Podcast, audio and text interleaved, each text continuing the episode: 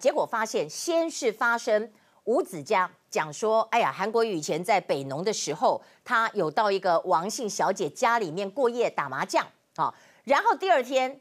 韩国瑜就说我要去参加造势了哈，意思是这样，所以他扣零喜北送，他觉得你们打压我，扣零喜北送，扣零喜安内啊，要不然就是没有任何关系，但时间刚好就是前后一天。那你可以看到在这里时间很巧合，这个是中国时报。中国时报二十五号凌晨用“庶民总统迎回台湾”为头版，说韩国瑜要参加六一造势。哎，人家韩国瑜都还没讲，哎，果真是多么急啊！马上韩国瑜在接近中午的时候就发一个脸书说，对他们有派代表来邀请我，我是会去参加，我是被动参加。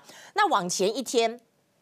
前一天五月二十四号的四点钟网络节目《吴董谈大选》，这个吴子嘉就说了，爆出韩国瑜在王小姐家过夜，来源是国民党。那这样一听，当然韩国瑜会很生气。说真的，是不是国民党都不晓得？其实我不 care 是不是国民党，我只在乎事实。说真的，我也不在乎。说真的，我也不在乎，因为韩国瑜的私事，我们又不是韩太太，我们干我们啥事啊？我只是要讲说，你除了这些事情之外，你适不适合当总统嘛？你高雄市长做的好不好嘛？我觉得这些都是花花草草，不是重点呐、啊。那但是我们来参考一下吴子嘉讲法，就是说，两千零九年由黄文才，哎，黄文才这个人厉害，他的家臣嘛，不是还当了高官嘛，对不对？由黄文才介绍了属下王小姐认识，四十多岁，开过书店，单亲，有一个小孩。然后他说，韩国瑜北农案的时候，二零一六年十月检调搜索当中有一个地点，就是新庄的王小姐家。我的天呐，他们两个认识可真的很久哎。问题是你干王小姐什么事？王小姐跟韩国瑜只不过是朋友啊，你去搜王小小姐家做什么？然后呢，吴子嘉就说监视器里面发现韩国瑜在王小姐家过夜。那过夜是多久？他们后来说那个黄文才说打麻将啦，打到凌晨两点就去北农了。